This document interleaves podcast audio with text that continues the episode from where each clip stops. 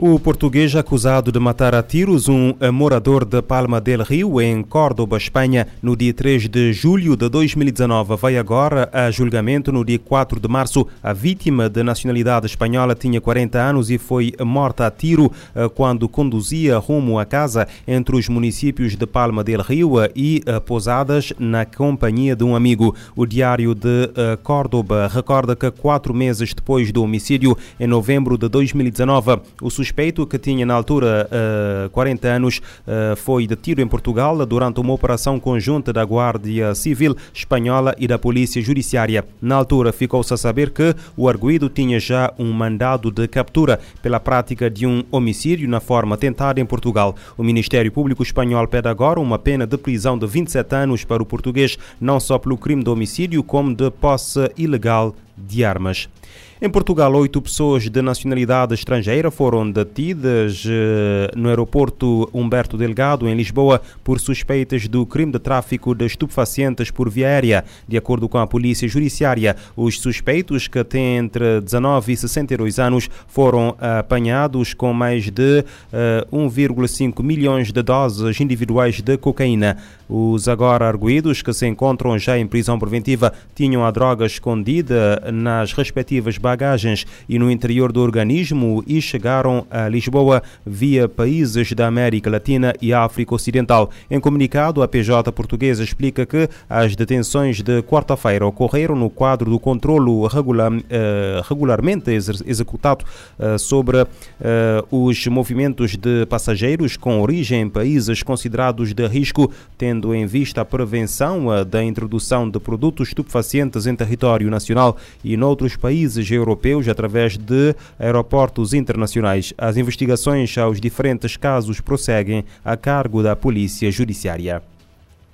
No Brasil, em menos de dois meses, a Segurança Pública do Amazonas apreendeu cerca de 8 toneladas e meia de drogas em operações de combate ao tráfico de drogas na capital e interior do estado. O número é maior que o mesmo período do ano anterior, eh, quando foram apreendidas 2 eh, toneladas e 600 eh, quilos de cocaína, representando um aumento de 224% em apreensões em 2024, de acordo com o secretário de Segurança Pública Coronel Vinícius Almeida, os dados que uh, correspondem ao período do primeiro uh, trimestre do, prime do 1 de janeiro a 20 de fevereiro deste ano são resultados de um trabalho de inteligência das forças de segurança. Ao longo de todo o ano de 2023 foram apreendidas mais de 28 toneladas de drogas das mãos das organizações criminosas.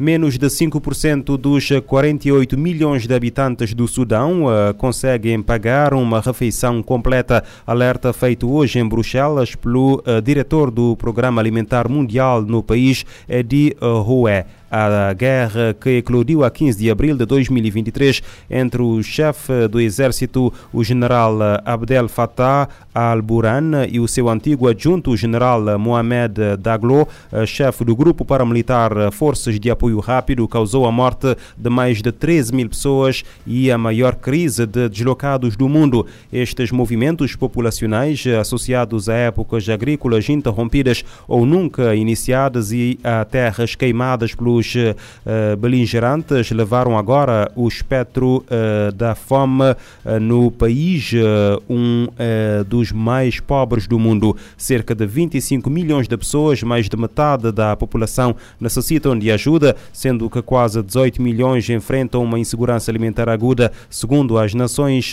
Unidas.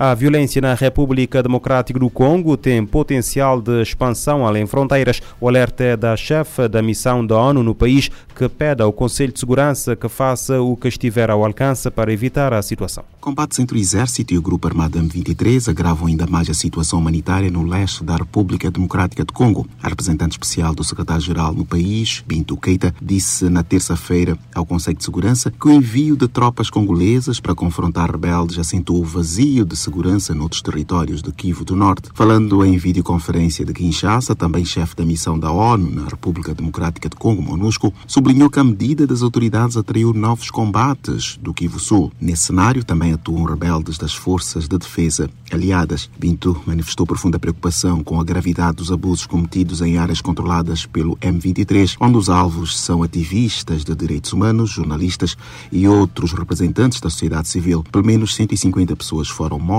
desde novembro, sendo que 77 somente em janeiro. Na capital congolesa, várias agências, fundos, programas e instalações da missão da ONU foram alvo de 11 incidentes que afetaram 32 trabalhadores.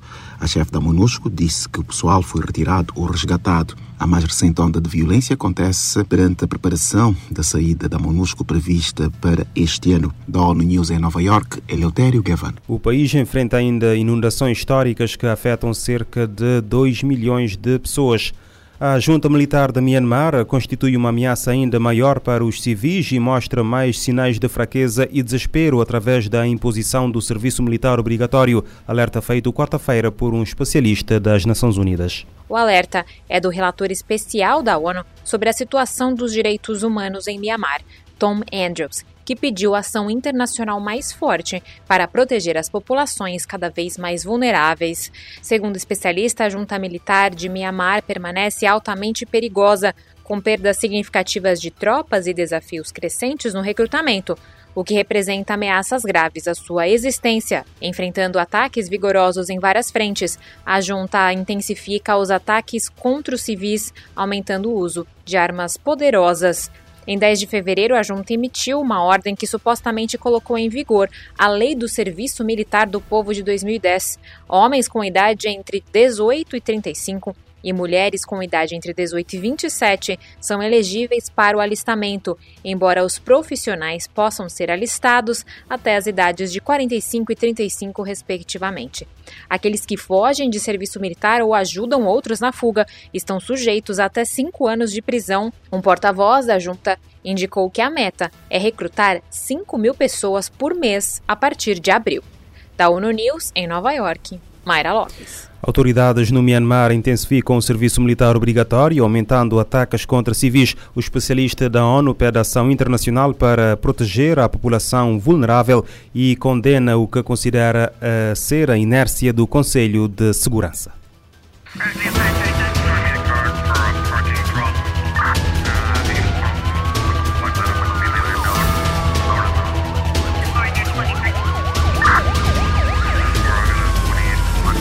Pode ouvir e subscrever este programa em radiomorabeza.cv, no Spotify, Apple Podcasts, Amazon Music, Deezer e em todas as principais plataformas de podcast.